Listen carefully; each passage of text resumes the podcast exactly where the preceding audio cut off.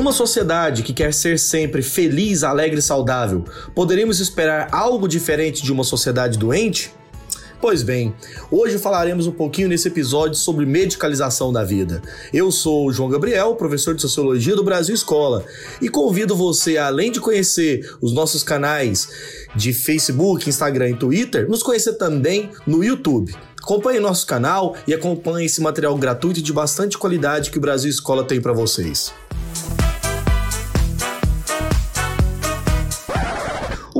De medicalização é um processo bastante antigo. Não é possível considerar apenas como um fenômeno recente.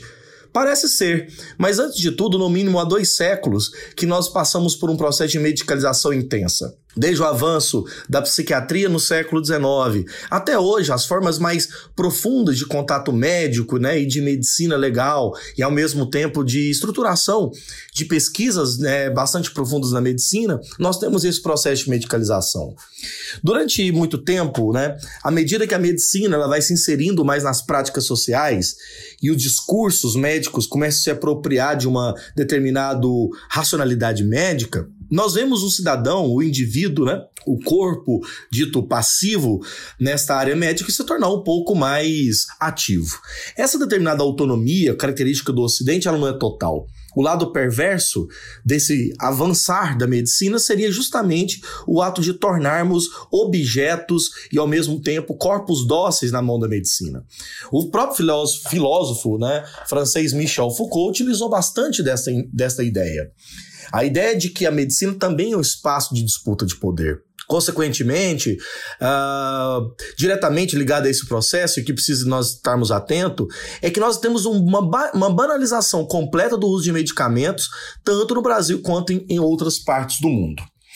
Aqui nós vamos tentar elencar alguns processos do que eu entendo ou que nós podemos compreender como medicalização da vida.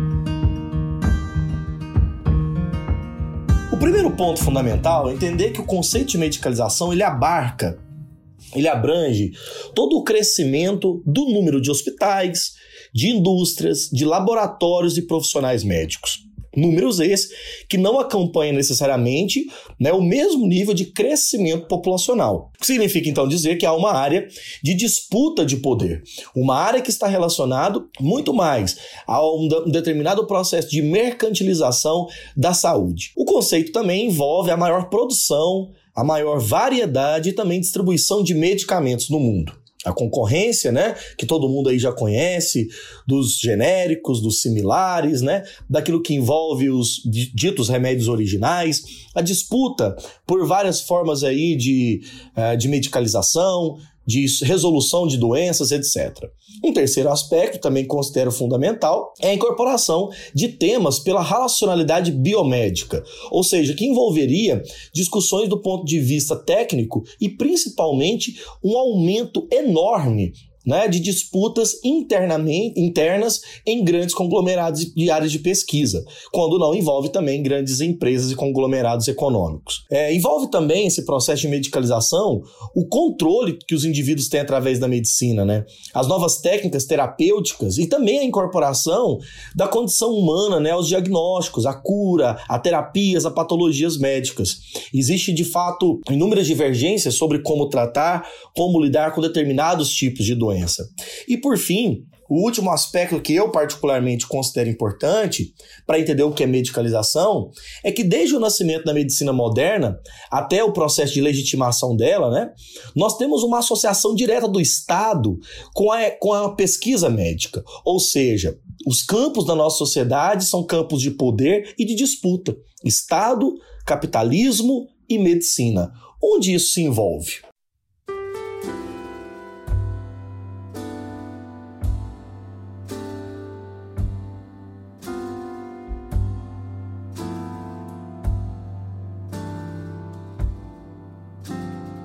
Falar um pouquinho sobre esse processo, né, ah, de relação entre Estado, medicina, capitalismo, etc., nós podemos entender um pouquinho sobre a utilização do metilfenidato em larga escala no Brasil, comercialmente entendido como a ritalina, né? É, inclusive tem um, um, hoje, né, no Brasil aqui uma cartilha do Ministério da Saúde falando sobre o uso de medicamentos e medicalização da vida, recomendações e estratégias, além do Conselho Federal de Psicologia que lançou uma cartilha é, conhecida como cartilha para subsídios para a campanha de não medicalização da vida, né, para falar um pouquinho sobre medicalização e educação. Esse aspecto ele é muito importante, porque a Ritalina, né, como é conhecida comercialmente, ela está, é, entre outros, né, um, é como uma substância química muito utilizada como fármaco estimulante leve do nosso sistema nervoso central, né, e também estruturalmente relacionado com as anfetaminas, beleza? No caso da Ritalina, os dados sobre a utilização desse medicamento, né, que é uma droga controlada de tarja preta, pode provocar é, reações adversas diversas, frequentes e muito graves, como consta em qualquer livro aí, né? E né, até na própria bula do produto. O interessante é que o advento né, de maiores pesquisas a respeito do transtorno de déficit de atenção com hiperatividade, o chamado TDAH, né, é um discurso que não está é, é, muito, eu diria assim, é, diagnosticado como dislexia, teve um aumento muito grande no Brasil. Para a gente ter uma noção, no ano de 2000 foi vendido cerca de 71 mil caixas. Para o ano de 2010, cerca de 10 anos depois, cerca de 2 milhões de caixas né, do mesmo medicamento. Esses são os dados do IDUM, do Instituto de Defesa de Usuários de Medicamentos do Brasil de 2010. Atualmente, o Brasil ele é o segundo maior consumidor mundial de, de Ritalina, né? É uma situação que nos preocupa de uma maneira muito grande. Na própria cidade de São Paulo, né, a Secretaria Municipal de Saúde, em 2011, informou que no ano de 2009 foram comprados cerca de 110.300 comprimidos dessa droga. E esse número cresce consideravelmente para 180 mil no ano seguinte, 2010, e para 150 mil comprimidos né, até maio de 2012. Portanto, é, entender esses processos de hoje, né, de medicalização, envolve isso, envolve uma disputa de compreensão dessa síndrome. Esse transtorno seria uma reação do nosso século? Seria uma doença comum? Ou isso também não pode ter sido provocado? E vem a, o grande debate, porque a dificuldade de leitura e a escrita, né, é, que hoje se tem na maioria dos jovens e alunos, né, não é simplesmente um problema é, pessoal. Hoje, raramente se questiona a escola, o método, as condições de aprendizagem e de escolarização desses alunos. Busca sempre na criança e principalmente no seu cérebro, no seu comportamento manifesto essas dificuldades. Não seria um problema? A criança com dificuldade de leitura, é, será que ela realmente tem que ser di diagnosticada com esses problemas? Ou não é também um processo de acompanhamento terapêutico que seria muito fácil resolvido, ou pelo menos né, com menos dano resolvido a esse problema? É justamente sobre essa patologização que nós estamos falando.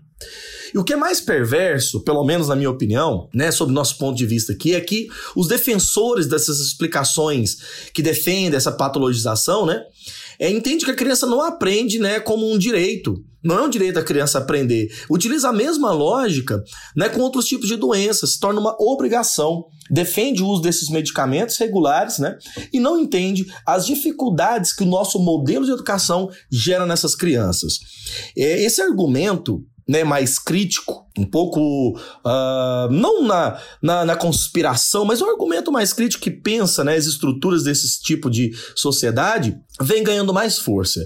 E é importante que essa Secretaria de Educação e os conselhos federais e estaduais de psiquiatria passem a se atentar diante disso. Falar de uma indústria farmacêutica é falar de conspiração? São os Illuminatis? São os comunistas? Vejamos.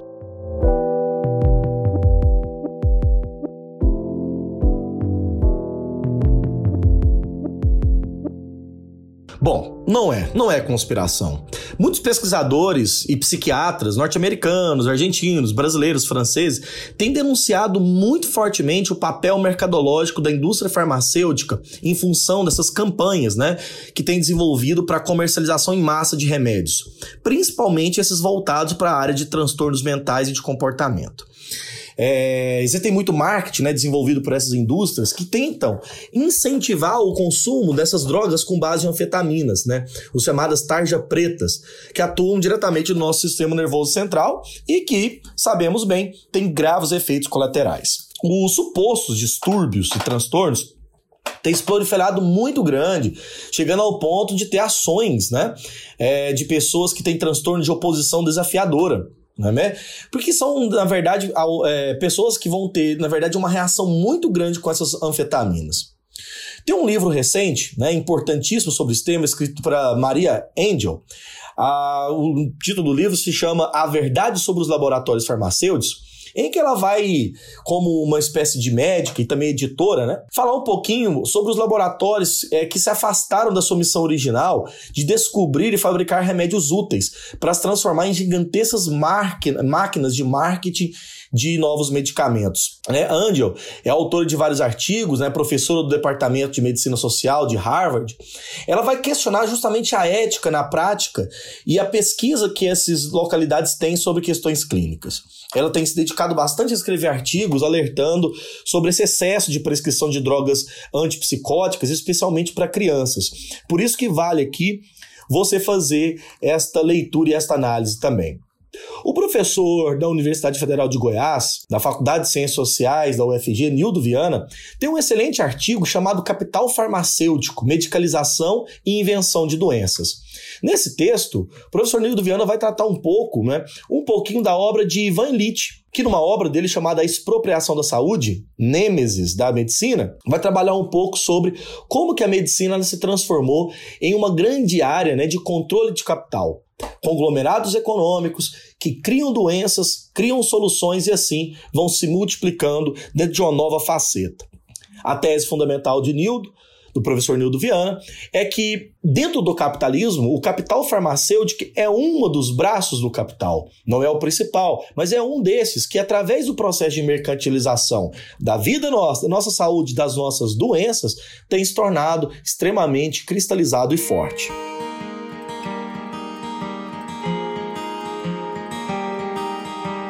possível falar de uso racional de medicamentos? Pois bem, Alguns estados brasileiros, e principalmente o Mato Grosso do Sul, têm se destacado nesse âmbito. No ano de 2007, posteriormente consolidado em 2013, foi criado o Comitê Nacional para a Promoção do Uso Racional de Medicamentos, né, com a sigla CNPURM, que é um instituído dentro, né, dentro do Ministério da Saúde ligado ao Mato Grosso do Sul, que tem um caráter é, consultivo e tem a finalidade clara para orientar e propor ações é, para o uso racional de medicamentos, né, dentro de uma política nacional de promoção de saúde. A própria Universidade Federal do Mato Grosso do Sul se insere nesse campo de debate. Lembrando, é um debate bioético, né? Que tem, na minha concepção, uma contribuição enorme porque vai contribuir para a produção e a difusão de conhecimentos sobre o uso racional de medicamentos, para tentar entender e, ao mesmo tempo, consolidar também uma perspectiva de segurança do paciente, de sustentabilidade junto a essas instituições de ensino e outros setores públicos e privados ligados a essas áreas é, de manutenção da nossa saúde. A sua intervenção ela é muito estratégica, porque ela visa estimular a incorporação desse tema né, no ensino formal, justamente porque ali para permanentemente ensinar profissionais de saúde e jovens estudantes a esta área de controle. Por isso, que é importantíssimo lembrar de algumas críticas históricas feitas a esse processo. Se nós temos então uma saída, por que então podemos falar de medicalização da vida?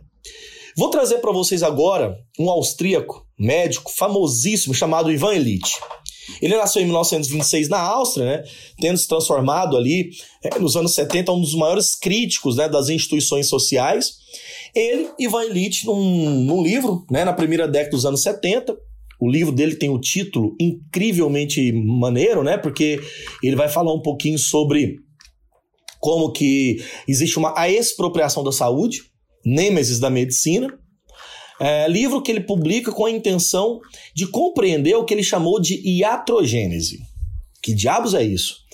Iatrogênese é um conceito utilizado pelo Ivan Illich para designar um conjunto né, de elementos que vinculam a uma doença que é formada depois da intervenção médica.